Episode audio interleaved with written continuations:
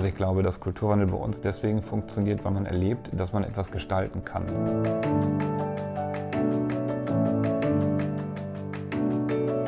Also ohne Betriebsrat würden wir nie so eine Prozesse machen.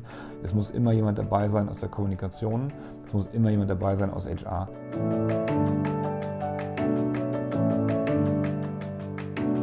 Kreis der Geschäftsführer, die gesagt haben, guck mal, ich sehe heute auf meiner, auf meiner Gewinn- und Verlustrechnung, ich habe Mehrwerte dadurch geschaffen, dass wir diesen Prozess gemacht haben.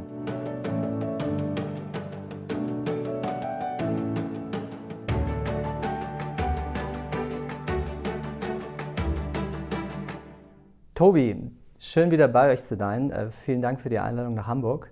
Das ist das ähm, dritte Mal, dass ich inzwischen bei euch bin. Das erste Mal habe ich ähm, euren CEO Alexander getroffen für mein letztes Buch Digitalisieren mit Hirn. Er hat ganz viel von dir erzählt. Oh Gott, ich hoffe nur Gutes. Nur Gutes. Daraufhin habe ich dich ja getroffen. Wir haben ein ganz langes, tolles Gespräch geführt, was wir auf kulturwandel.org veröffentlicht haben. Es haben viele, viele 10.000 Menschen inzwischen gelesen.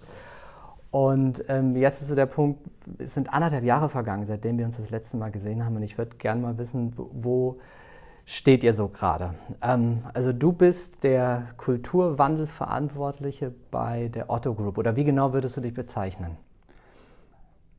Also es gibt eine technische Bezeichnung, das nennt sich Bereichsleiter oder Division Manager Kulturwandel 4.0 in der Otto Group. Das ist aber eher so quasi der Titel. Und ich glaube aber, inhaltlich ist es viel spannender. Und inhaltlicher ähm, Natur würde ich immer sagen, mein Team und ich treiben in der Otto Group den Kulturwandel voran. Also zwei Dinge finde ich ganz interessant bei euch. Zum einen, ähm, ihr tragt das Thema Kulturwandel sehr, sehr stark nach außen, viel mehr als ich das bei vielen anderen Unternehmen erlebe. Da würde mich zum einen interessieren, ähm, was ist der Hintergrund, dass ihr das so transparent nach außen macht? Und zweitens, wo kommt eigentlich der Name Kulturwandel 4.0 her? Das ist spannend, dass du das wir so nach außen tragen, weil wir das gar nicht so erleben. Also für uns ist tatsächlich ähm, Kulturwandel immer was, wo wir nach innen fokussieren und ähm, eher merken, dass draußen, also die Welt außerhalb der Otto Group quasi anfängt, das wahrzunehmen und uns anzusprechen und wir dann sagen, dann öffnen wir uns. Und das ist eigentlich relativ einfach und auch ein bisschen egoistisch, weil wir sagen, wir glauben, dass wir mit jedem, jedem Kontakt sozusagen was lernen. Also ich glaube ganz fest daran, dass jeder draußen irgendwas besser kann als wir. Und unsere Aufgabe ist zu suchen, was es ist, das ist so der, ja, der, der, der, der, dies, warum wir das tun. So. Und ich glaube auch, dass wir, das, dass wir da nicht, schlauer, äh, nicht, nicht blöder bei werden, sondern können da schlauer werden. Der Name 4.0 ist tatsächlich, oder Kulturwandel 4.0 ist ein bisschen ähm, komisch entstanden. Also unsere, das ganze Thema ist entstanden aus einem strategischen Thema. Wir haben mal Geld verloren und dann gefragt, wie kommen wir eigentlich da wieder raus und haben das immer ähm, ohne Namen gehabt, sozusagen. Und wir, gesagt, wir kümmern uns um dieses Thema ja, Kultur am Ende ein Stück weit und hatten aber nie so richtigen Projektnamen, wie man das sonst hat in Konzernen. Und in der Strategie hatten wir immer Götter gab immer mhm. Götternamen so. Und dann haben wir lange, lange, lange überlegt, welcher Gott passt denn jetzt dazu. Und hatten wir so unter uns sowas wie Vertumnus, wer den mal googeln möchte, der Gott Vertumnus und so. Ich dachte, ey, wir können jetzt nicht so einen komischen Götternamen hier nehmen für so ein Thema irgendwie. Ja. Und dann ging das dem Vorstand tatsächlich immer hart auf den Keks und gesagt, wir wollen jetzt einen Namen, wir wollen jetzt einen Namen, wir wollen jetzt einen Namen. Und haben immer gesagt, naja, weiß ich nicht, Name ist halt so zweitrangig, erstmal Inhalt. Und irgendwann haben die uns überholt und haben dann gesagt, hm, und das war tatsächlich Benjamin Otto, der dann gesagt hat, ey, das heißt jetzt Kulturwandel 4.0 und zwar 4.0 aus Arbeit 4.0 und den ganzen Zeitaltern sozusagen mit 1.0, 2.0 und so weiter. Und das heißt, also Benjamin Otto hat diesen Namen dann uns geschenkt. Ich erinnere mich, als wir es das erste Mal trafen, hast du gesagt, als Sie begonnen haben mit diesem ganzen Thema Kulturwandel, gab es so 5% eurer Belegschaft, die haben richtig mitgezogen. Es ja. gab so 80%, die ähm, waren so warten und 15% waren im Widerstand. Ja. Wie haben sich diese Verhältnisse, also ich weiß nicht, ob ich das gemessen habe, aber von deinem ja. Gefühl heraus, wie hat sich das verändert seitdem? Ah, das hat sich tatsächlich stark verändert. Also ich würde jetzt sagen, eher so 10 bis 15 sind richtig aktiv dabei. Ja. Also ich würde schätzen, dass wir so ein wirklich Netzwerk haben, irgendwas so zwischen dreieinhalb und 5.000 Kolleginnen und Kollegen, die sich mehr oder weniger damit beschäftigen und dadurch soziale Normen setzen für einen sehr großen anderen Teil. Und das sind so die nächsten, würde ich sagen, 60 Prozent, die sich tatsächlich dann an diesen, an diesen ähm, Menschen orientieren, ein Stück weit. Das heißt aber auch, dass wir immer noch Leute haben, denen das nicht gefällt. Das ist auch in Ordnung. Mhm. Wo, wo, steht ihr insgesamt? Ihr seid ja ein Unternehmen mit 50, über 50.000 Mitarbeitenden, über 50 äh, eigenen Organisationseinheiten äh, oder eigenen Gesellschaften. Ja. Wie viele davon äh, sind schon drin in dem ja. Wandel? Welche warten noch? Gibt es welche, die sagen, machen wir gar nicht? Um das mal zahlenseitig einmal ja. zu sortieren, wir haben 52.000 Mitarbeiter. Die sind organisiert in 130 Organisationen, die wiederum organisiert sind in 30 wesentlichen Unternehmensgesellschaften. Das ist so die, das Konstrukt. Vier Kontinente, relativ groß. Ähm, das ist von dem Vorstand sehr klar definiert worden, dass es keine Ausnahme gibt im Kulturwandel. Das heißt, es gibt eigentlich keine Gesellschaft, die sich nicht darum kümmert. Und jetzt kann man sich darüber streiten oder darüber unterhalten, was bedeutet darum kümmern sozusagen. Ne? Aber wir haben eigentlich niemanden, der, der nichts tut. Mhm. So. Ähm, und dann merkt man halt, also oder merken wir, dass es halt unterschiedliche Aktivitätsniveaus gibt. Gibt halt welche sind wahnsinnig aktiv und welche sind ein bisschen weniger aktiv, aber dass sich jemand gar nicht drum kümmert, das geht eigentlich gar nicht mhm. bei uns. Der Tipping Point, warum ich euch damit beschäftigt ja. habt, war dieses Jahr 2014, 2015, wo ihr das erste Mal richtig rote Zahlen geschrieben habt. Ja. Du warst damals noch Stratege, äh, hast wieder einen riesen Batzen Papier erstellt. Ja. Ähm, und ganz zum Schluss war ein Slide dabei, wo du gesagt hast, das, was wir eigentlich brauchen, ist Kulturwandel. Und äh, dann haben, haben, die Eigentümer und der Vorstand nach, nach vielem hin und her gesagt, okay, Tobi, keine schlechte Idee. Aber wie ist das mit dem Rest der über 52.000 Mitarbeitenden? Wie schafft ihr es, die Verstehbarkeit, die Sinnhaftigkeit, warum das, was hier gerade stattfindet, überhaupt stattfinden muss? Wie schafft ihr, ähm, das auf eine gute Art und Weise zu vermitteln, dass die Menschen mitmachen? Ja, ich glaube, also zum einen gab es ganz viele, die quasi Geburtshelfer waren. Ne? Also ich will, will, gar nicht der sein, der das, der das quasi geboren hat, sondern ich glaube, da gab es ganz viele Akteure, die dazu beigetragen haben, dass es das Thema heute gibt. Ähm, wie schaffen wir das? Indem wir, glaube ich, einen ganzen Blumenstrauß anbieten an, an Kommunikationsmöglichkeiten. Also von dem klassischen Erklären, also warum glauben wir, dass das irgendwie schlau ist, was du ja so in so typischen Konzernformaten dann irgendwie machst. Von, also diese Konzernformate sind dann ja von irgendwelchen Filmen, gibt es teilweise auch bei YouTube tatsächlich, über Unterlagen, über so Chaka-Veranstaltungen, ähm, bis hin zu einfach ganz viel. Ähm, erleben. Also ich glaube, dass Kulturwandel bei uns deswegen funktioniert, weil man erlebt, dass man etwas gestalten kann. Mhm. So, und ich glaube, das war eigentlich der, der Grund, warum das überhaupt in so, eine, in so eine Skalierung gekommen ist, weil Leute für sich ernsthaft gemerkt haben, ich kann hier Realitäten verändern. Mhm. Und damit kriegst du eben eine Echtheit rein und damit kriegst du auch eine Wirkung rein. Mhm. So, und ich, dann hat sich das verbreitet. Also ich habe am Anfang sehr, sehr stark versucht, diese 80 Prozent zu 5 Prozent zu konvertieren. Mhm. Ganz klassisch. Und, mhm. und, und habe gemerkt, das geht nicht. Und das hat mich mhm. derbe genervt auch, war ich super frustriert, weil du immer auf die 80 Prozent gehst und sagst, jetzt könnt ihr aber und jetzt dürft ihr aber. Und die sagen, ja, so. Und das habe ich drei Monate gemacht und habe dann tatsächlich das kognitiv umgestellt, gesagt, ich mache was anderes die 80 sind die 80. Ich kümmere mich darum, mit den 5% neue Realitäten zu bauen. Mhm. Und das haben wir tatsächlich stark gemacht. Also haben die 5% genommen, gesagt, was kannst du in deinem Wirkungskreis und jeder deinen anderen Wirkungskreis denn tun, damit irgendwas anders wird? Mhm. Und das war so attraktiv, dass von den 80 sozusagen welche rübergemerged sind. Und deswegen ist auch das, was ich meine, dass wir jetzt eine größere Masse haben, die aktiv etwas gestaltet mhm. und ein Teil, der sich daran orientiert. Mhm. Und das ist das, was bei uns eben, glaube ich, die, die Qualität des Prozesses sozusagen auch verändert hat. Okay, das heißt, du hast dich auf die fünf fokussiert, die gesagt haben, wir haben richtig Bock. Ja. Hast mit denen ganz viel gemacht. Das ja. wurde so attraktiv, dass von den 80 welche rüberkamen. Was ist denn mit den 15 geschehen? Unterschiedlich. Also es gibt tatsächlich ähm, Kolleginnen und Kollegen oder ehemalige, die das Unternehmen verlassen haben. Ja. Ähm, Im Kern deswegen, weil sich das für die nicht mehr gut anfühlt. Ja. Also ich kenne keinen, der quasi gegangen ist, weil er gesagt hat, ah, nur wegen Kulturwandel gehe ich, sondern die Leute, die gegangen sind, sind haben ja eher gesagt sowas wie, hm, mich nervt hier sowieso schon super viel und jetzt soll ich auch noch geduzt werden, so, jetzt geht mir das irgendwie auf den Senkel, jetzt haue ich irgendwie ab. So, also ich glaube, das mendelt sich dann so ein bisschen raus.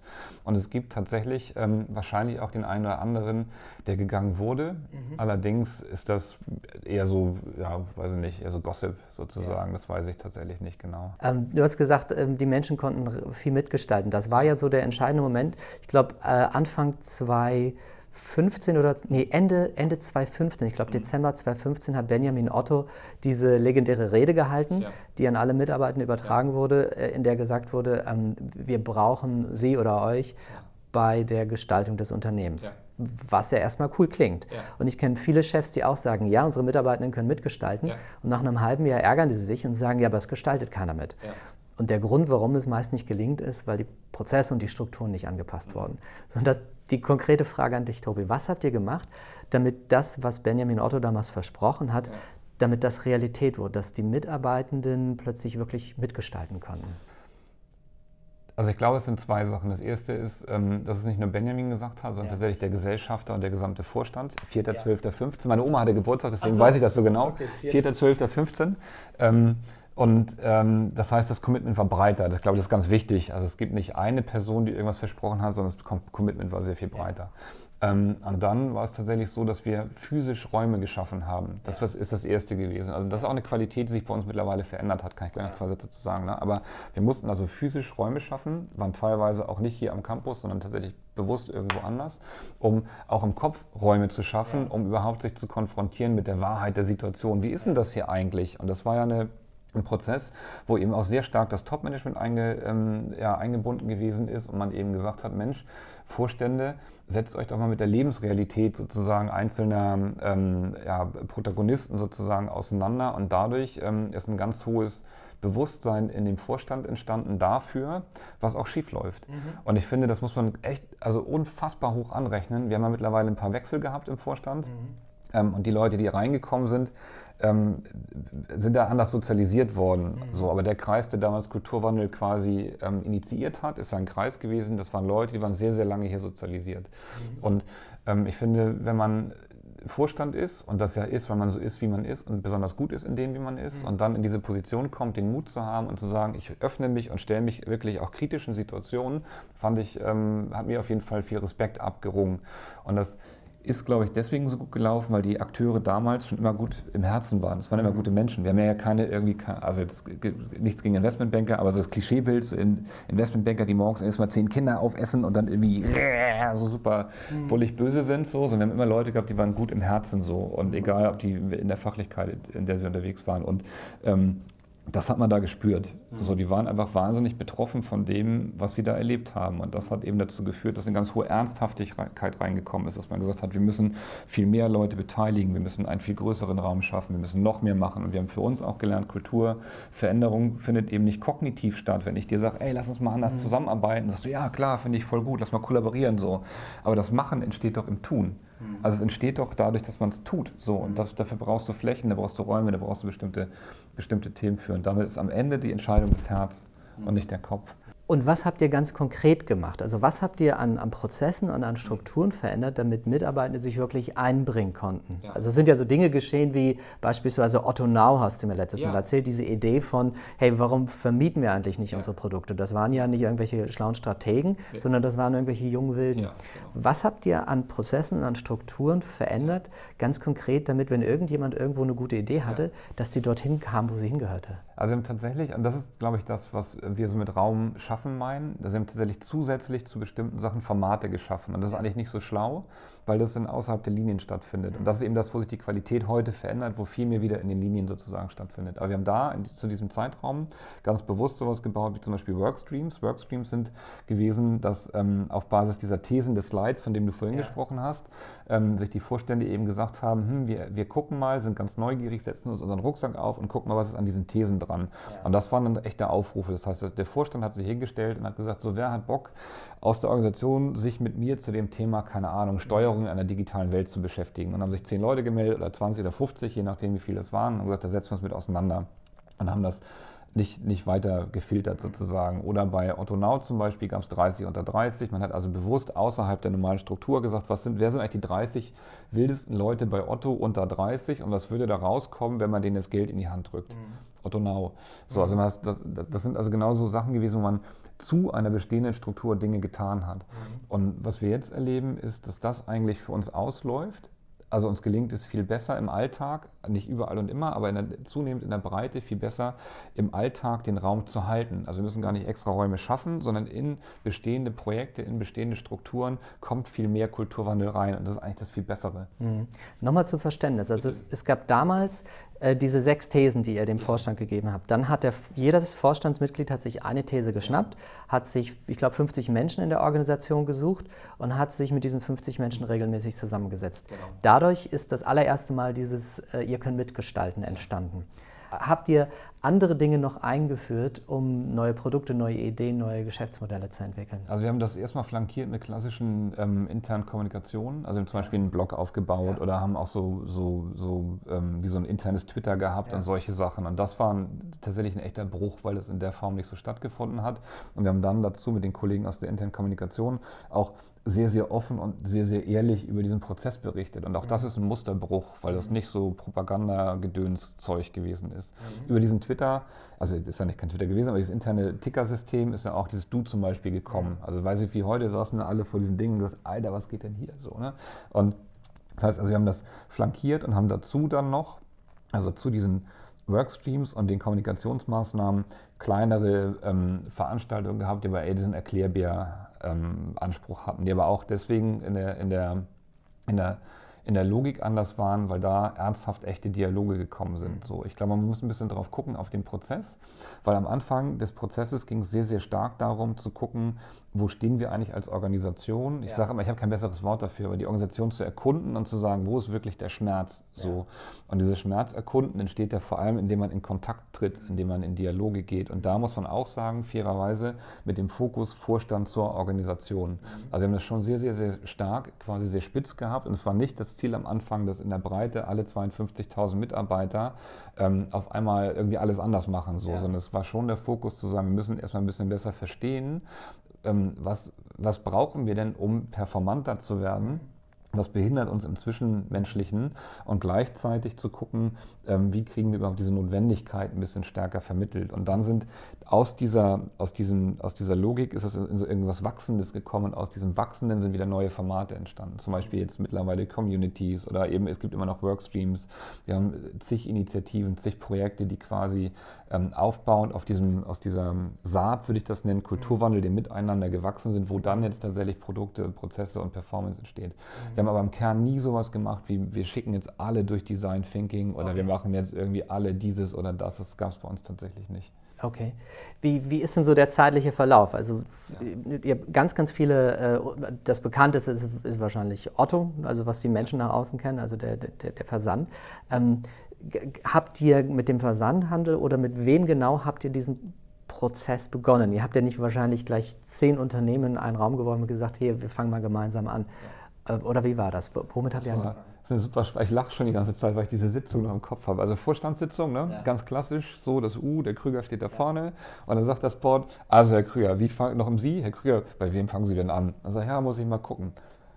Wieso müssen Sie denn gucken? Ich sage, ja, wo wer am meisten Lust hat. Dann sagen die, wie wer am meisten Lust hat. Wir wollen dahin gehen, wo das am wichtigsten ist. Also Sie können doch jetzt, sind doch Stratege, ist doch ganz einfach. Also entweder gehen Sie dahin, wo der größte Umsatz ist, die größten Mitarbeiterzahlen oder das größte EBT. So sage ich, ja. nee, so funktioniert das aber nicht. Und ich, also deswegen lache ich so, das war eine echte krasse Diskussion.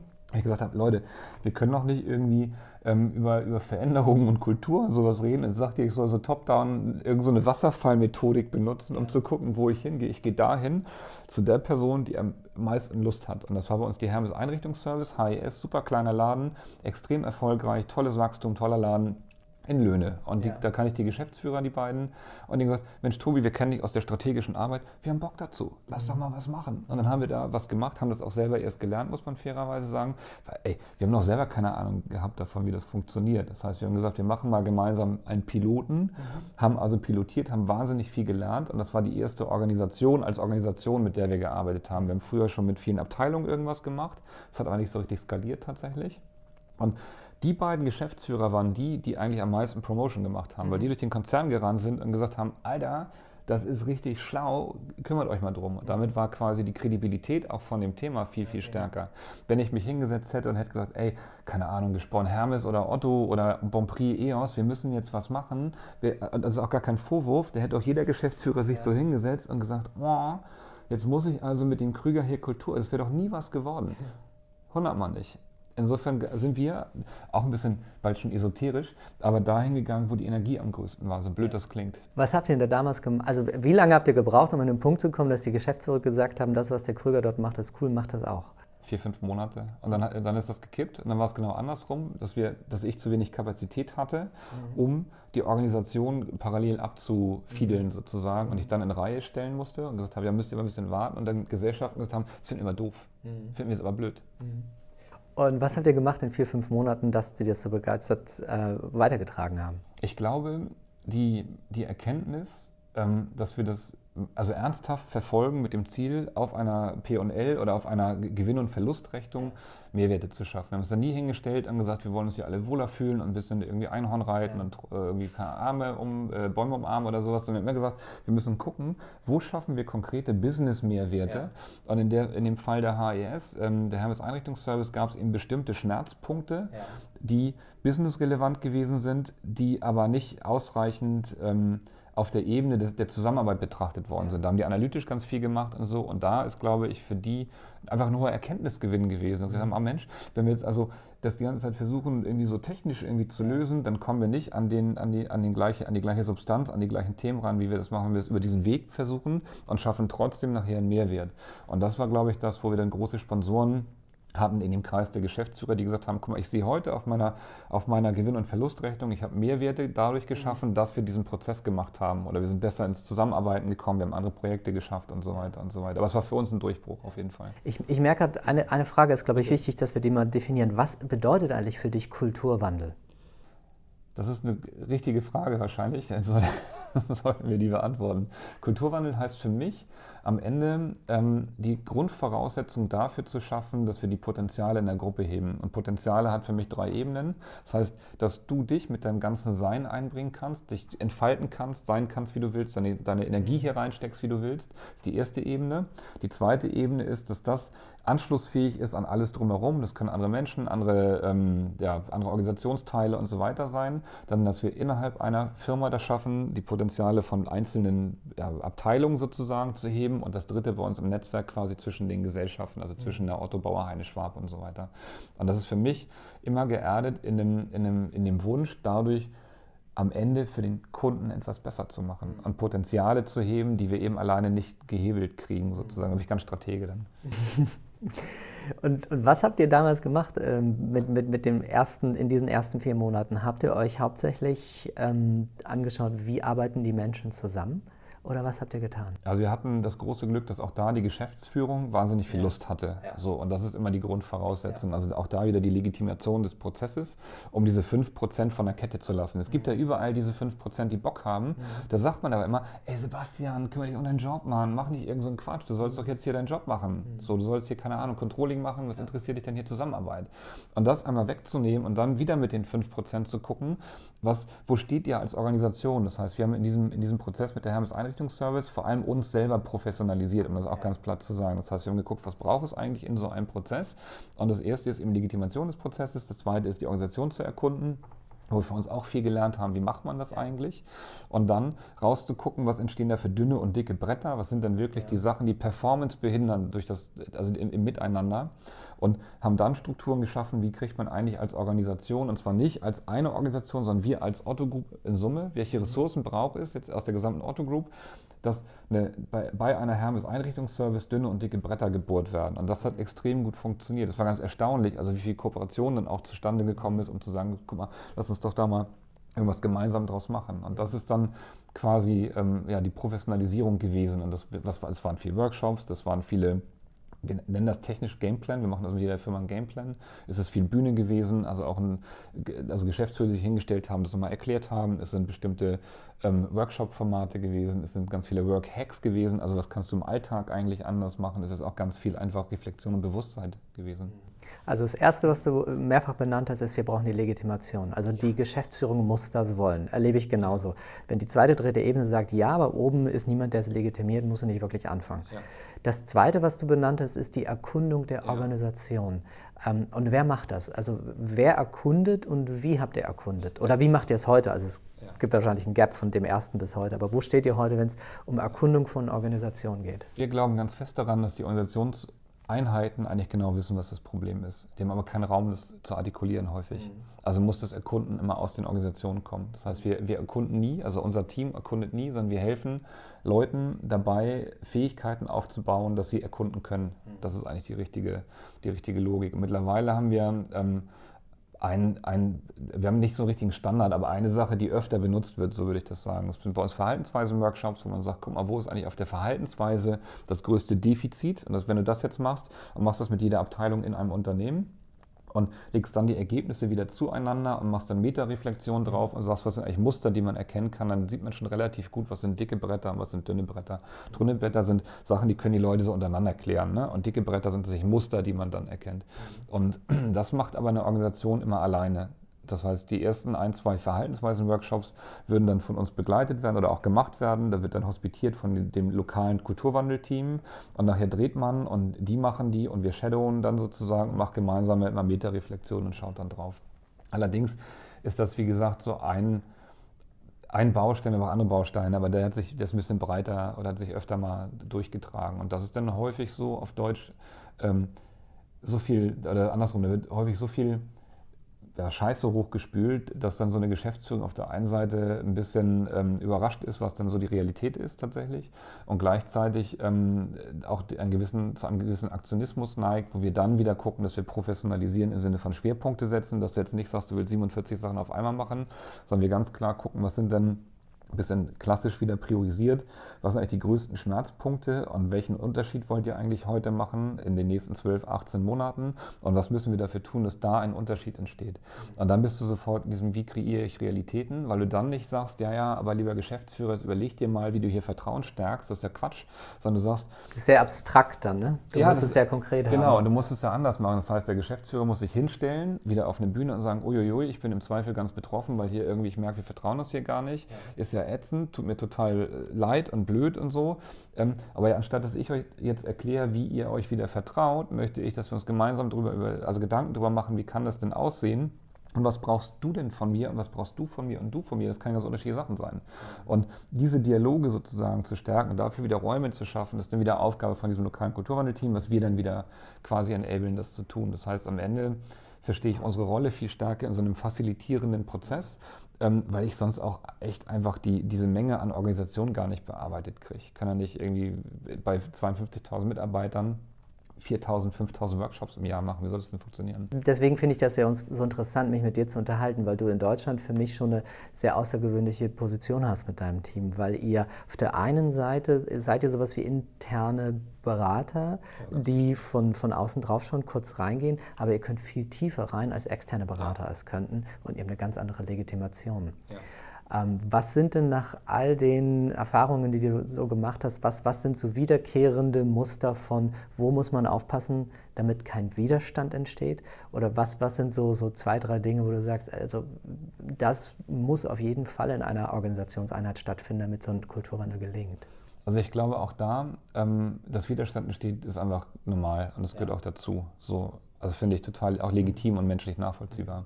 Ich glaube, was uns ganz gut gelungen ist über die Zeit, ist, dass man geschafft hat, kein Gegeneinander zu machen. Also nicht die Alten gegen die Jungen oder die modernen Denkenden gegen die Tradierten so, sondern dass wir das ganz gut hingekriegt haben, herauszustellen, dass die Herausforderungen so groß sind, dass es nur gemeinsam gelingen kann. Und es ist die Frage, wer hat welche Rolle in so einem Prozess. Da bist du bei einer ganz anderen Diktion. Da bist du nicht mehr, sagst, du bist, weil es immer bewertet ist, du bist falsch und du bist richtig oder du bist die Zukunft und du bist irgendwie die Vergangenheit.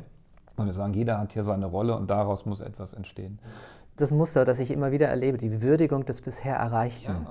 Ja. Äh, Carsten Ottenberg, der CEO von Bosch Siemens Hausgeräte, hat das äh, mal gesagt. Er hat das anfangs, als er sein digitales Team reingeholt hat, haben die im Limelight gestanden. Die haben ganz, er hat gesagt, die mussten sich nie um Budgets oder sonst was kümmern. das ist was, auch so ein Klassiker. Genau. Ja, und, und, was dann entsteht, ist dieses, guck mal, die retten uns, die sind ja. richtig cool und ihr gehört zum alten Eisen. Und dann entstehen noch mehr Silos.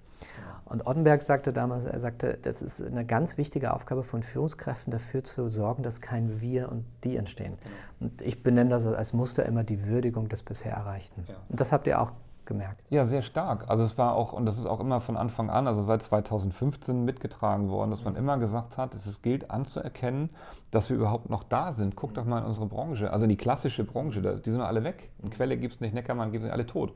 Mhm. So, also musst du doch sagen, wir haben irgendwas besser gemacht als andere und das muss man auch würdigen. Mhm. Und das ist aber die Erkenntnis, dass das, was man bis jetzt besser gemacht hat, eben nicht reicht. Mhm. Und das ist doch das Spannende, zu sagen, mhm. wisst ihr was, das ist alles genau richtig, aber es wird nicht reichen, weil wir andere Fähigkeiten brauchen.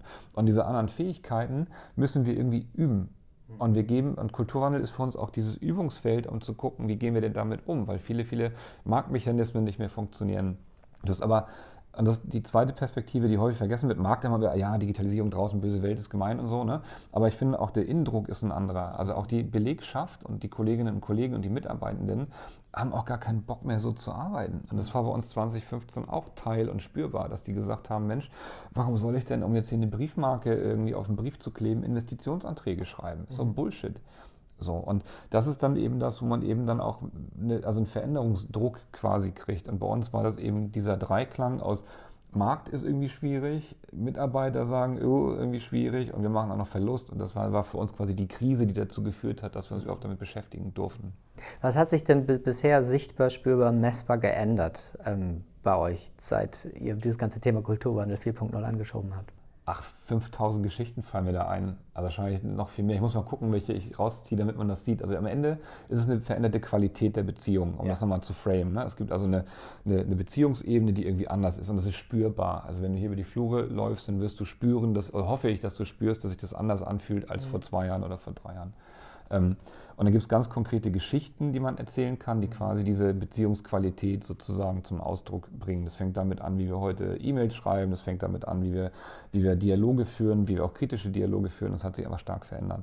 Um das mal ganz plastisch zu machen, es gibt in der Holding, und in der Holding arbeiten auch ein bisschen mehr als 800 Kolleginnen und Kollegen, auch da ein Kulturwandelprozess. Mhm. Es gibt nicht den Kulturwandel, es gibt also nicht einen Prozess in diesen 100 30 Firmen, der heißt Kulturwandel, sondern Kulturwandel ist eigentlich das Gefäß dafür. Und jede Firma hat eigene Veränderungsprozesse. Und der in der Holding nennt sich Wir at Holding. Mhm. In diesem Wir at Holding-Prozess gab es eine Situation, wo, der, wo dieser Wir at Holding-Kreis, das lokale Kulturwandelteam von der Holding, zum Vorstand gegangen ist und Vorstand in der Rolle Geschäftsführung für die Holding und sagte so, wir glauben, das ist total schlau, dass wir jetzt die Mitarbeiter mal befragen, Erkundung, ne? und wir jetzt fragen, was sind denn hier so in der Holding die dicken Bretter? Und dann war der Vorstand so ein bisschen so, dass wir dachten, hä, das wissen wir doch. Wir machen doch schon ganz lange Kulturen, das ist doch Quatsch, brauchen wir irgendwie nicht. Und dann sagte der, der Kreis nochmal, nee, wir wollen das aber, finden wir gut. Und dann sagte unser CEO Alexander Birken, ich will das nicht. Habt ihr das nicht verstanden? Ich möchte nicht, dass ihr die Mitarbeiter befragt. Das wäre der Moment, wo ich ausgestiegen wäre. Da hätte ich gesagt, uiuiui, komisch irgendwie. Und das ist der Moment gewesen, wo der Kreis gesagt hat, sag mal, CEO, spinnst du?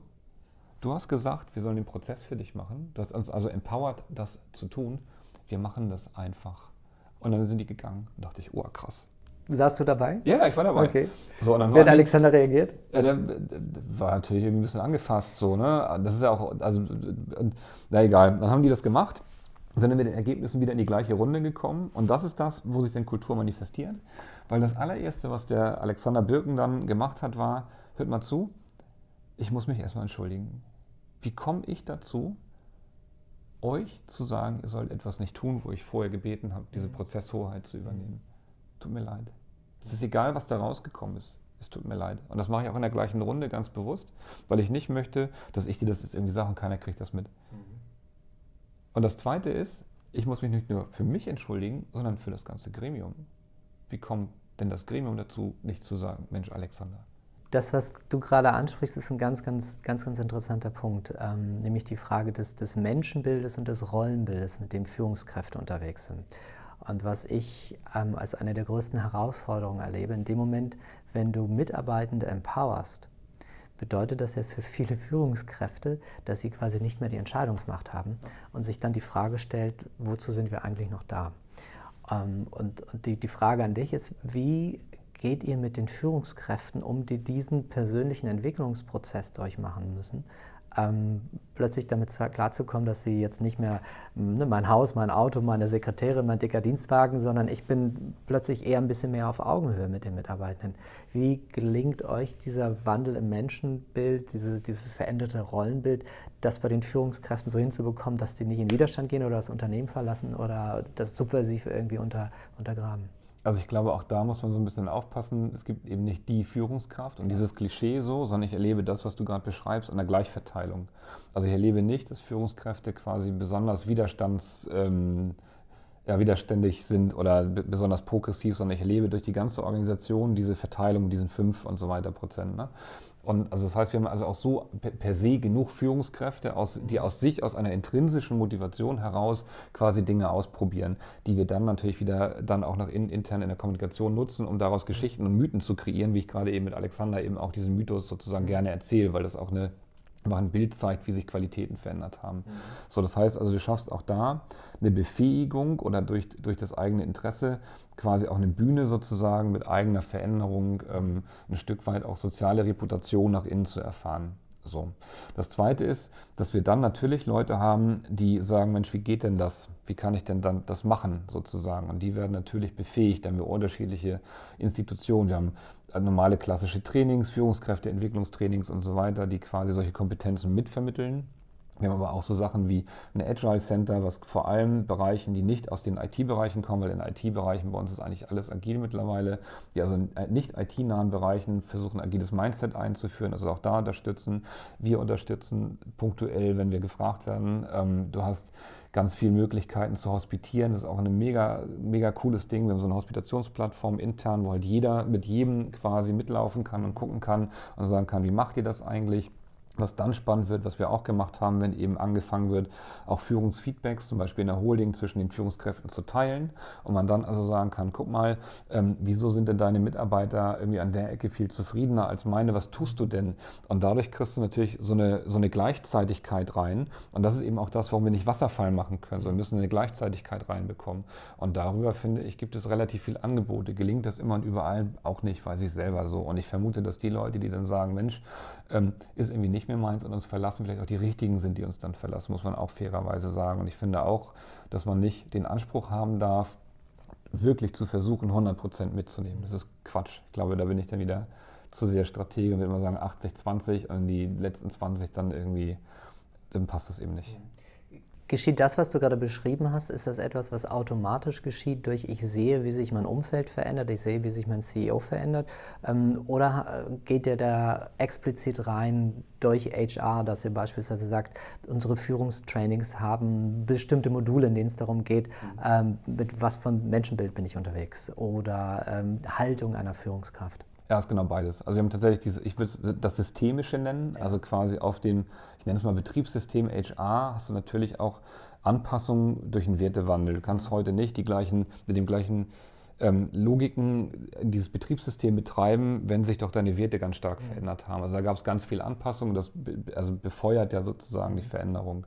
Ich glaube aber auch, dass das nur die halbe Miete ist, weil durch dieses Vorleben natürlich das ist, wie das dann tatsächlich, ähm, wo du soziale Normen mitschaffst. Mhm. Und da hilft natürlich, wenn der Vorstand ähm, Dinge auch einfordert und das machen die sehr stark. Und bei uns haben wir das große Glück, weil Vorstand eben sehr früh in dem Prozess dabei war, dass der sehr progressiv ist. Mhm. Und durch dieses Progressivsein ähm, halten die Widerstände vor allem in ihrer Rolle als Führungskraft gegenüber ihren Directs ja viel besser aus. Mhm. So, und wir haben ja immer noch den, die, den großen Luxus, dass sich unser Board einmal im Monat hinsetzt und sagt, was wollen wir eigentlich im Kulturwandel hier machen? Mhm. Und dadurch sich synchronisiert und immer wieder sagt, was ist eigentlich so ein unverhandelbarer Rahmen, den wir jetzt einfach einfordern oder wo wir auch Unterschiede ja, hervorbringen wollen.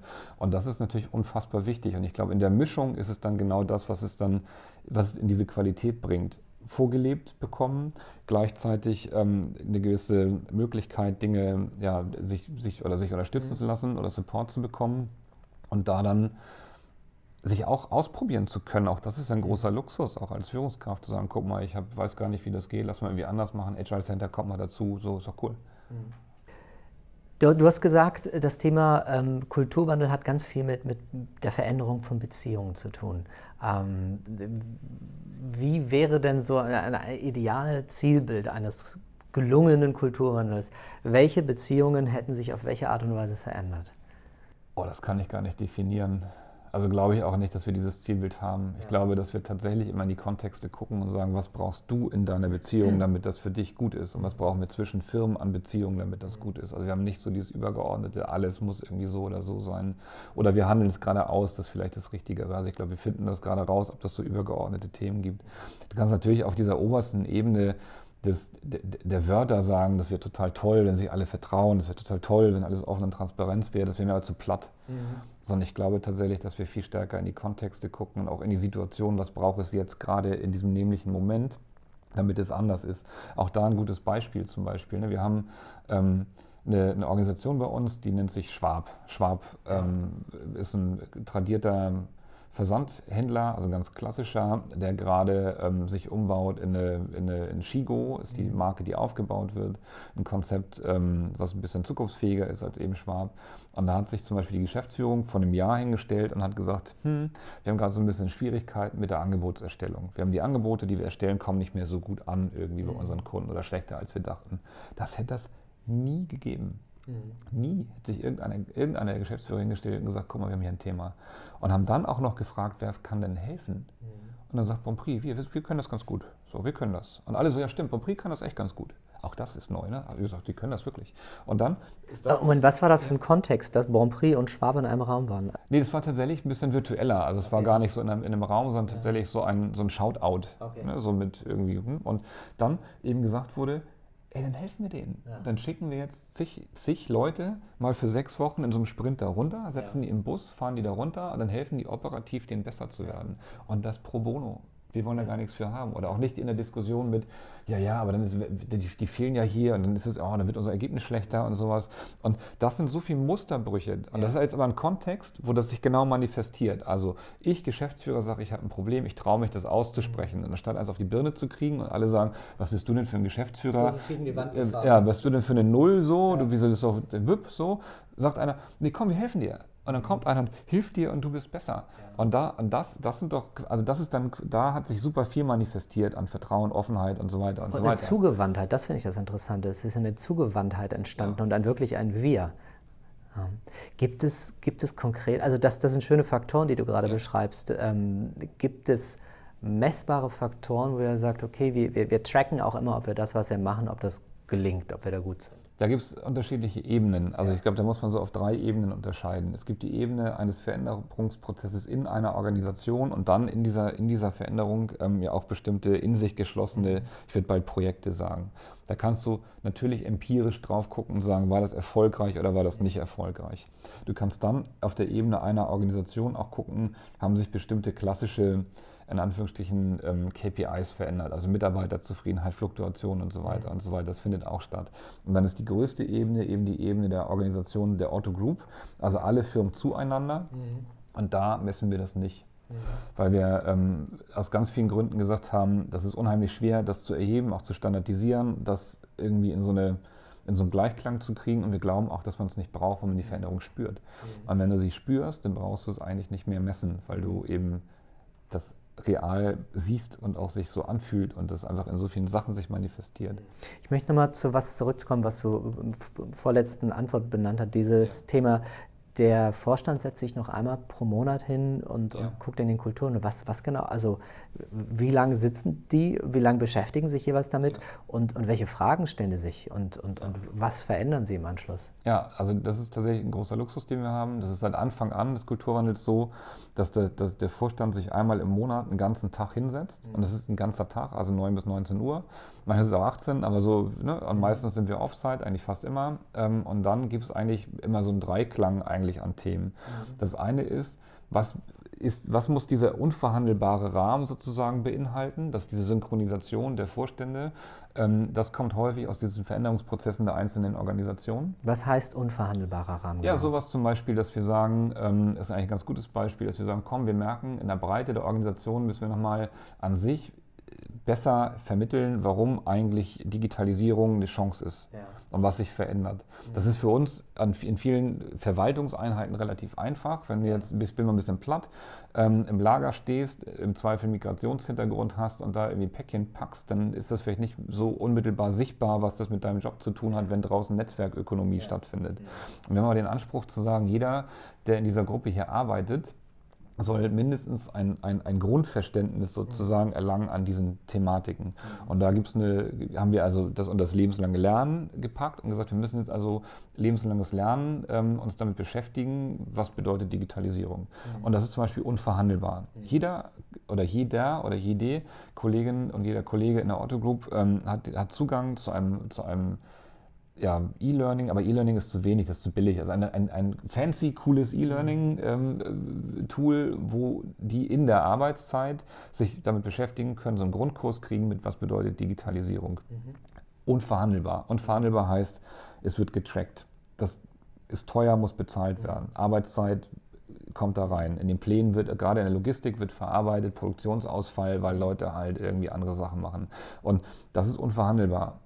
Und das sind dann Sachen, die werden dann da entschieden, dass man sagt, komm, wir gehen eigentlich auch mit dem Thema Lernen, ja, brauchen wir es wichtig, brauchen wir nicht, weil, oder wird das ausdiskutiert? Das ist also der eine Teil. Nochmal zum Verständnis, das heißt, ihr habt eine E-Learning-Plattform und es gibt quasi eine Verpflichtung ja. für jeden Mitarbeiter einen gewissen Zeitraum sich oder ja. bestimmte Inhalte zu erlernen. Ja, und dann, wenn du richtig gut bist, den Basis, also Basiskurs, äh, Basiskurs weg hast, dann ja. kommt quasi Bonusmaterial und dann kannst du die nächsten zig Stunden da reinknallen. Und das ist Arbeitszeit, die ist bezahlt. Natürlich, ja. du kannst ja nicht zwingen, das zu Hause zu machen. Wie viel, wie viel Zeit ist das pro Mitarbeiter? Ähm, wir haben das getrennt, also wir haben erst eine Pilotphase gemacht, ähm, um zu gucken, was wir brauchen. Mhm. Da waren es 20 Stunden. Mhm. Das haben wir gemerkt, ist ähm, zu viel, nicht weil, die, weil das die Arbeitszeit zu viel ist, sondern weil die Inhalte zu tief schon sind. Mhm. Also jetzt sind es acht ähm, allerdings sind die acht Stunden reine Präsenzzeit mhm. und haben dann nochmal vier Stunden on top, also in Summe zwölf, um das nachzuarbeiten. Mhm. Du sagst da, das reicht ja nicht, dir das anzugucken, so, sondern musst ja dann auch noch mit dem Zeug was machen. Das heißt, jeder Mitarbeiter hat zwölf Stunden sozusagen, sich damit ähm, zu beschäftigen und dann wird Bonusmaterial weiter freigeschaltet. Das sind nochmal weitere 40 Stunden und das ist immer nur das erste Modul. Wir haben also über drei Jahre sozusagen vor, ähm, da noch viel, viel, viel, viel mehr zu machen. Und warum ist euch das so wichtig? Ja, weil das ganz unmittelbar natürlich einzahlt auf erstens Qualifikation, auf Verständnis, auf ähm, auch, auch Nachvollziehbarkeit von Entscheidungen. Ja. So, und wir glauben ganz fest daran, also wir glauben wirklich ganz fest daran, dass die Veränderung der Welt draußen Einfluss haben wird, auch auf die Person, die bei uns Pakete packt. Und dann kannst du doch aber die Person, die das betrifft, nicht damit allein lassen die Menschen, die Pakete packen, haben die quasi das gleiche Basiswissen durch dieses E-Learning wie ja. die in der. Okay, das ist das Gleiche für alle. Okay, was ihr damit schafft, ist dieses, dieses, dieses äh, Maß an Verstehbarkeit zu erhöhen für was passiert ja gerade. Auch eine soziale Grammatik. Ja. Also auch eine Sprachfähigkeit, eine Dialogfähigkeit. Ein, also hast du das gesehen? Ah ja, stimmt, wie war das denn bei dir? Also wir haben tatsächlich, ähm, um da auch fair zu sein, ähm, in, den, in den Themen der, gerade der Logistik, ähm, auch noch Adaptionsbedarf, Sprachbarrieren sind da nicht so mhm. ohne. Das heißt, wir gucken da, wie kriegen wir das auch dann in die, in die nämlichen, echten Sprachen rein, ähm, weil das eben wahrscheinlich schwierig ist, wenn du, keine Ahnung, das gesponnen osteuropäischen Hintergrund hast und dann mit deutschen Expertenwissen konfrontiert mhm. wirst. Also wie kriegen wir das einfacher und dann auch noch tatsächlich in, den, in die lokalen ähm, Sprachen übersetzt. Da sind wir gerade bei, das zu machen. Okay, also das sind solche unverhandelbaren Dinge, ja. die besprochen werden. Okay, du hast gesagt, es ist ein Dreiklang in, genau. diesem, in diesem Tagesworkshop, den sich der Vorstand ja. Eine ist, äh, die, äh, was, was ist unverhandelbar. Was sind die anderen beiden Dinge? Du hast das zweite, natürlich ein Stück weit Innenverhältnis, also im Sinne von, wie arbeitet eigentlich das Board miteinander und was sind da Themen, die, also wie ja. wollen die, also Reflexionseinheiten im Zweifel, wie wollen wir eigentlich hier besser werden, wo wir davon ehrlich gesagt weniger machen, weil die mittlerweile einen sehr, sehr hohen Reflexionsgrad haben, aber in der Theorie findet das da statt. Seit, und dann, wer ist noch dabei außer dem Board? Du und noch andere aus dem Kulturwandelteam oder externe Berater? Nee, externe Berater tatsächlich gar nicht. Ja. Es sind immer die da, die wir brauchen, würde ich sagen. Ja. Also manchmal ist es das Board alleine und ja. ich bin dabei. Ähm, also ich bin, ja, ich bin eigentlich immer dabei. Aber ähm, wenn die jetzt sagen, die brauchen mich nicht, dann will ich wahrscheinlich nicht dabei sein. Aber war noch nicht. Und dann haben wir tatsächlich immer ähm, zum Beispiel, wenn es so um, um, diese unverhandelbaren Themen mit diesem, wir nennen das bei uns Tech Education, ist das ja. Projekt sozusagen dazu, dann kommen Tech Education Leute dazu und sagen, guck mal, das ist unser Gedanken, was haltet ihr davon, wie wollen wir das machen, wie wollen wir das machen mit der Bezahlung und so weiter. Dann kommt der Kreis dazu. Und der dritte Kreis sind dann tatsächlich immer Themen, die aus einzelnen Organisationen reingespült werden. Oder wir haben ja noch so übergeordnete Themen, also entweder die Workstreams mhm. oder auch das Board setzt sich auch bei uns im, im, aufs Jahr immer Schwerpunkte, wo sie sagen, eben wir wollen für die gesamte Organisation im Kern äh, bestimmte Veränderungen spürbar machen. Das sind bei uns im Moment in diesem Jahr ähm, das Thema Lagerlogistik. Also wie kriegen wir tatsächlich vor allem ähm, also nicht Kulturwandel ist falsch, sondern es ist, es ist noch viel mehr äh, Menschenbild, Haltung in, in, die Breite der Lagerlogistik. Das ist ein Schwerpunkt. Das zweite ist, wie schaffen wir, das nennt sich bei uns ein bisschen schwurbelig Dialog, zweite Ebene. Das ist im Endeffekt Führungskräfte. Also wie schaffen wir eine höhere Dialogfähigkeit ähm, mit dem Vorstand oder den Geschäftsführungen in den Organisationen mit der Reihe dahinter der nächsten Reihe, also nicht mehr den Direct, sondern die Ebene dahinter. Ähm, und das dritte ist tatsächlich Internationalisierung. Wie gelingt uns das besser, Kulturwandel internationalis also zu internationalisieren, mit dem Fokus nicht, dass uns das nicht gelingt, sondern wie kriegen wir infrastrukturell das ein bisschen besser sortiert. Und das die, ist der dritte Pot. Äh, guter Punkt. Lass uns ja. mal über international sprechen. Äh, welche Unterschiede merkst du in den verschiedenen Regionen der Welt, äh, was den Rollout dieses Kulturwandels ähm, und einzelne Aspekte angeht? Also Beispielsweise könnte ich mir vorstellen, dass es ähm, manche Kulturen gibt, in denen es vollkommen in Ordnung ist, dass der Chef sagt, was man macht und man ist quasi Pflichterfüller. Ja. Äh, gerade so in fernöstlichen Kulturen. Ähm, das ist natürlich jetzt eine, eine, eine Hypothese. Ja. Was ist die Realität? Was erlebst du? Die Realität ist, dass wir ähm, ganz viel Respekt davor hatten, weil wir eben gesagt haben, neben dem lokalen Kontext kommt eine interkulturelle Komponente dazu und uns deswegen entschieden haben, noch viel stärker für uns auf diese facilitierende Rolle zu gehen und noch viel stärker darauf zu setzen, dass die Leute für sich Interpretationsspielraum entwickeln und dass man eben genau sowas fragt wie, was bedeutet eine Hierarchie in Japan, Russland oder den USA und wir dann die lokalen ähm, Organisationen viel stärker da in die Verantwortung nehmen, das für sich wieder zu erkunden. Und ähm, Japan ist ein sehr gutes Beispiel mit Seiki, das ist unser CEO da, der unfassbar ähm, durchlässige, also für den, nicht nur für den Kreis, sondern auch für uns unfassbar durchlässige ähm, Hierarchien geschaffen hat. Also ich finde, das ist ein ganz gutes Beispiel dafür, dass auch da, wenn man die Leute lässt, im Zweifel ähm, mehr rauskommt oder anderes rauskommt, als man das so erwartet. Ne? Und deswegen würde ich auch immer, wie gesagt, sagen, dass sich diese also die Demut, die ich habe vor den Veränderungsprozessen im Ausland, ist noch viel höher als vor denen in Deutschland oder in, den, in der Dachregion, weil ich hier eben den, den, den größeren kulturellen Kontext noch nachvollziehen kann, aber ich eben gar kein Gespür dafür habe, was es eben in diesen anderen ähm, Regionen dann auch bedeutet. Hm. Wenn du sagst, ähm, ihr geht in eine, in eine, facilitierende Rolle rein und lasst, äh, lasst sie selbst Antworten finden, was sind denn die Rahmenbedingungen, wo ihr sagt, aber das muss stattfinden? Und wie es stattfindet, das, das könnt ihr euch aussuchen ja. Äh, oder das könnt ihr selbst gestalten. Also was, was ist der Rahmen, den ihr ja. gerne überall auf eine gewisse Art und Weise gelebt haben möchtet? Und das ist eben dieses Unverhandelbare. Das ist, das muss, der Prozess muss legitimiert sein. Ja. Das ist das, was mittlerweile eigentlich ja Standard ist, aber am Anfang gar nicht trivial war, um das auch nochmal zeitlich zu sortieren. So 16, 17 war das eigentlich eine meiner, meiner Kernaufgaben, mit Geschäftsführern Legitimationsprozesse zu machen und zu sagen, wollt ihr das wirklich, glaubt ihr daran? Und dann sagen drei, ja, nee, finden wir gut. Und der vierte sagt, ach, weiß ich nicht, wenn die drei das gut finden, mache ich mit. Und sagst du, nein, so geht das nicht, weil da entsteht die Lücke, ihr müsst das wirklich wollen. Also, also das, war, das war ein ganz großer Teil meiner Arbeit. Ähm, ist mittlerweile anders und ich habe es ja auch nicht alleine gemacht, da waren ja auch immer Vorstände und Beiräte, die gesagt haben, das ist jetzt aber irgendwie wichtig so. Ne? Aber ähm, Legitimation des Prozesses ist eins. Dann dieses, ihr müsst erkunden und ihr müsst Schwerpunkte setzen. Das sind eigentlich die drei Sachen. Dann haben wir noch so ein bisschen kleinere Prämissen, nennen wir die. Es muss überall, wo ähm, wir einen haben, und wir haben eigentlich fast überall einen Betriebsrat dabei sein. Also ohne Betriebsrat würden wir nie so eine Prozesse machen. Es muss immer jemand dabei sein aus der Kommunikation. Es muss immer jemand dabei sein aus HR. Und die dürfen aber nicht benannt werden. Und das ist dann die letzte Prämisse, dass du sagst, so, du machst halt einen Aufruf und sagst, kommt, Wer von euch Betriebsräten hat denn Bock, sich darum zu kümmern? Oder wer von euch Kommunikatoren hat denn Lust, sich darum zu kümmern? Mhm. Aber wir haben eigentlich sehr wenig verregelt, finde ich. Mhm. Und das Board ist dann in der Rolle als Aufseher sozusagen auch nur da und sagt, macht ihr das denn? Mhm. Und dann sagen die, ja, machen wir. Und dann sagen die, das ist gut. Und wenn ihr Fragen habt, dann geht mal zu der Truppe in Hamburg. Mhm.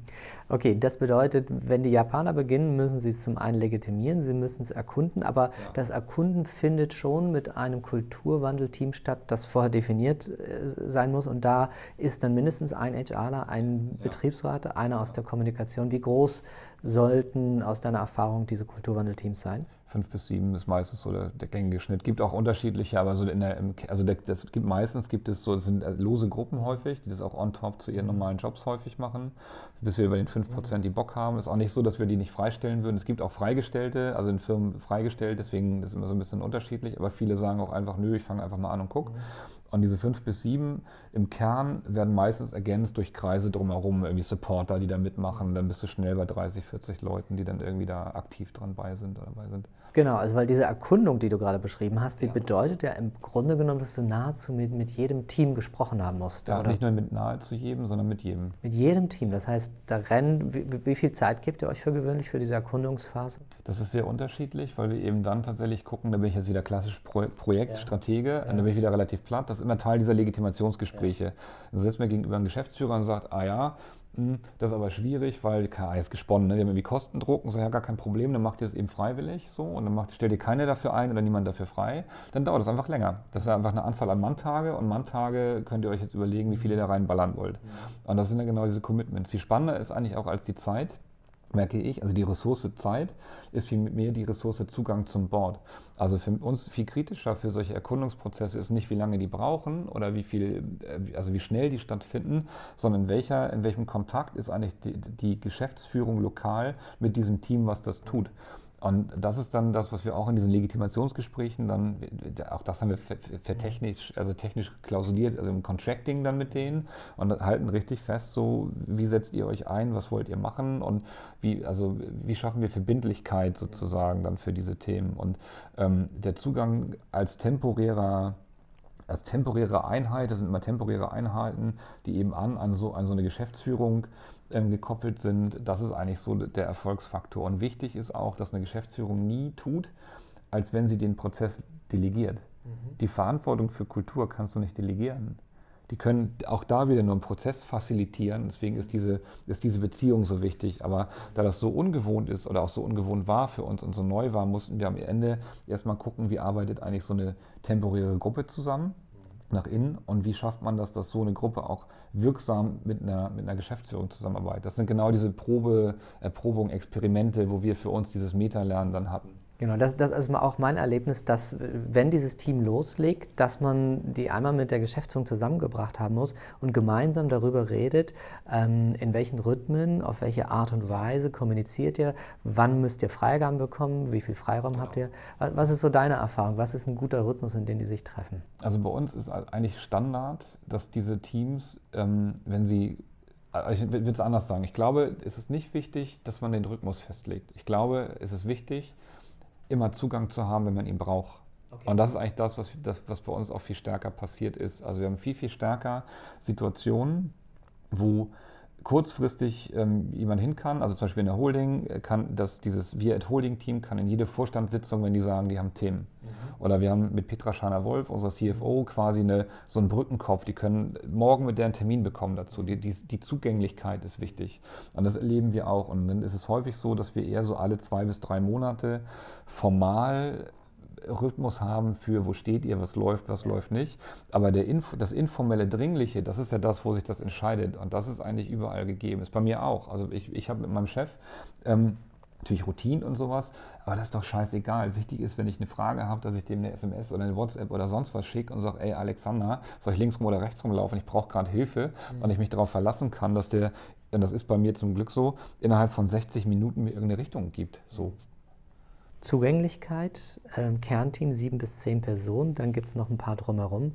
Ähm, und sind das die, die ihr erkunden lasst oder holt ihr euch für das Erkunden noch extra Menschen hinzu? Nee, das ist ja das Coole, dass wir versuchen, Organisationen zu befähigen, das selber zu können. Ja. Und was stattfindet ist, und das ist in der Holding hier zum Beispiel auch mega cool, ähm, dass halt Leute, die, die, die, also die kriegen auch Flächen über sich hinaus zu wachsen. Das sind immer Leute, wo du sagst, ach krass, der hätte ich gar nicht zugetraut, dass sie das so toll kann. Dann sagst du also, wir suchen, keine Ahnung, Moderator für einen Verhaltensweisen-Workshop in Abteilung ABC. Ich kann da leider nicht, wer kann dann? Dann ruft irgendwie von ganz hinten einer, jo, ich mach das mal. Und alle sind derbe begeistert, weil jetzt, ich spinne mal ein bisschen rum, ne? aber der Finanzer, der immer so spröde und komisch ist, so einen derben Workshop macht und derbe irgendwie alle flasht. So. Und das ist, das erleben wir super, super, super stark. Und dann haben wir mittlerweile richtig Communities sozusagen, wo ich reinschauten kann und sagen kann, so hör mal zu, ich suche für, für eine Retro nächsten Mittwoch irgendeinen, der mir helfen kann und irgendeiner sagt, ja, ich mache das dann. Und alle lassen sich darauf ein. Und es ist dann immer ja, on top oder zu der eigenen Arbeitszeit oder zu irgendwas. Und dadurch, das ist, ist genau das, wo ich sage, uns gelingt es im Alltag, das besser hinzubekommen oder uns gelingt es, die Vielfalt zu nutzen, die Buntheit zu nutzen. Das sind genau da, wo Potenziale für mich entstehen. Aber das, das passiert ja nicht aus sich heraus, sondern da müssen wir reife gerade erstmal für da sein. Und das ist das, wo wir dann immer darauf zuarbeiten dann. Okay, wenn die Erkundung stattgefunden ja. hat, dann habt ihr die ganzen Themen ja. äh, oder das, dieses, dieses Team hat die ganzen ja. Themen, die gehen zurück zum Management-Team und sagen, das is it. Und dann wird gemeinschaftlich äh, entschieden, welches die Fokusthemen sind, an denen man arbeitet? Ja, in der Regel schon. Ähm, also, die, also die, die, Partizipation und Offenheit dieser Prozesse ist extrem wichtig. Häufig ist schon der erste Musterbruch, dass diese Themen alle offen sind. Ja. Also auch da ein, so ein Best Practice, eine Firma hat das gemacht, die haben auf Bretter die Sachen geschrieben, dünne und dicke Bretter, und haben das an Eingang gehängt. Also jeder hat gesehen, was sind eigentlich hier die Themen. Das ist doch mega mhm. krass. Und das Spannende ist ja, dass die Sachen sind ja sowieso in den Köpfen. Also zu glauben, dass man durch solche Prozesse irgendwie ähm, das haben wir in den Legitimationsgesprächen auch öfter gehabt, dass sie sagen, oh, es kommt immer so viel Quatsch hoch und auch muss sich darum kümmern und so. Die Sachen sind doch sowieso da und das sichtbar zu machen, ist für viele schon derbe die Befreiung. Zu sagen, endlich ist allen klar hier, was hier irgendwie scheiße läuft. So. Und da war es so cool, wenn man physisch ein Brett mitnehmen konnte mhm. und das lösen konnte und dann hat man das kaputte quasi, das, okay. das fertige gebohrte Brett wieder zurückgebracht. So. Aber das sind so, also ich sage, das ist so, so viel also es bringt halt immer so viel Klarheit rein, weißt du? Wie, viel, wie viele Themen definiert ihr dann? Also was ist so ein, so, ein, so ein Höchstmaß an Sachen, die ihr gleichzeitig angehen würdet? Kommt immer auf die, auf die Perspektive an. Also wenn ich in ein Team gucke, ja. gibt es super viele Sachen, die sind super klein. Da kannst du fast unendlich viele machen. Das fängt an mit, der Krüger trinkt seinen Kaffee aber immer irgendwie mittags und das nervt mich so. Oder der Klaus telefoniert so laut. Äh, keine Ahnung, irgendwie so, so, so kleinere Sachen. Und ähm, wenn du Muster hast, die du in einer Organisation... Ja, da, da, da wollte ich gerade hin. Also bei, bei übergeordneten Themen sagen wir, nie mehr als drei, lieber zwei oder einen. Und dann, weil schaff mal eine spürbare, eine spürbare Veränderung für deine ganze Organisation der, auf der Arbeit, auf der, keine Ahnung, der These Mut. Wir wollen mutiger werden. Wir ja. alle wollen mutiger werden. Ja. Also ich glaube, wenn du, wenn du, versuchst zum Beispiel zu sagen, wir wollen in unserer Organisation mutiger werden, das ist ja nichts, das schaffst du ja nicht nebenbei. Da musst ja. du richtig drauf arbeiten. Und das ist ja auch das, was ich sage, wenn wir sagen, Management verzettelt euch nicht. Häufig kommen so viele Bretter hoch, mhm. dass du gar nicht weißt, wo du hingucken willst. Also sag doch, wo will ich spürbar einen Unterschied machen? Und in, in der idealen Welt wird das sogar aus der Organisation dir benannt. Und häufig ist es auch sehr klar. Es ist häufig so auch, dass man da gar nicht viel deuteln muss, sondern alle sagen so, endlich kriegen wir diese heilige Kuh benannt und eigentlich müssen wir doch jetzt das machen. Ähm, welche Themen gibt es, die du immer wieder erlebst? Also ich erlebe zum Beispiel ja. das Thema Kommunikation, äh, Feedback, solche Sachen höre ich ganz oft. Wie ist es bei euch? Feedback ist eher eins in den Teams. Also ja. Feedback haben wir auch viel, das Thema, aber immer eigentlich auf der Ebene Team oder zueinander. Wie gebe ich meinem Kollegen eigentlich Feedback? Ähm, wie mache ich das? Oder das ist, da ist das eher verortet. Auf, der, auf dieser höchsten Ebene sind die, sind die sehr unterschiedlich. Mhm. Und das, finde ich, spiegelt auch unsere, unsere Buntheit wider. Auf der anderen Seite ist es auch eben eine, also echt ein Quell von, von Inspiration, weil es auch bedeutet, dass immer irgendwo anders das schon gut geht. Und da muss man eher gucken, wie kriegst du das jetzt vernetzt dann. Ne?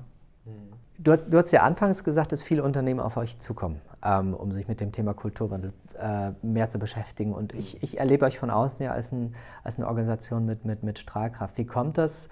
Ähm, dass ihr diese Transparenz nach außen habt. Dass ihr, ich meine, du verbringst hier, ich, ich, weiß nicht, wie oft ich dich schon irgendwelchen Menschen empfohlen habe und gesagt habe, ihr müsst mal Tobi Krüger zu euch einladen. Ähm, was steht da für eine Entscheidung hinter, zu sagen, okay, Tobi Krüger tut ein bisschen durch die Welt und erzählt in vielen anderen Unternehmen, das machst du ja das ein oder andere Mal. Ja. Ähm, was ist das, was euch antreibt, zu sagen, ähm, wir möchten das so gerne mit anderen Unternehmen teilen? Wir wollen vor allem lernen. Wir sind hungrig. Ja. Das ist genau andersrum. Ich fahre da ja nicht hin, um, um den Leuten was zu erzählen, sondern um gechallenged zu werden.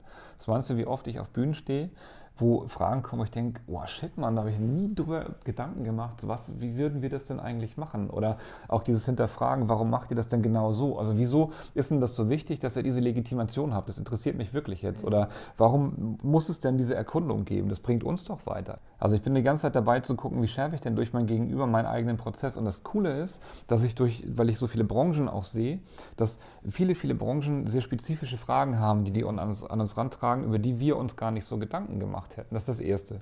Das Zweite ist, dass ich, wie gesagt, fest davon überzeugt bin, dass überall, wo ich bin, jemand was besser kann als ich.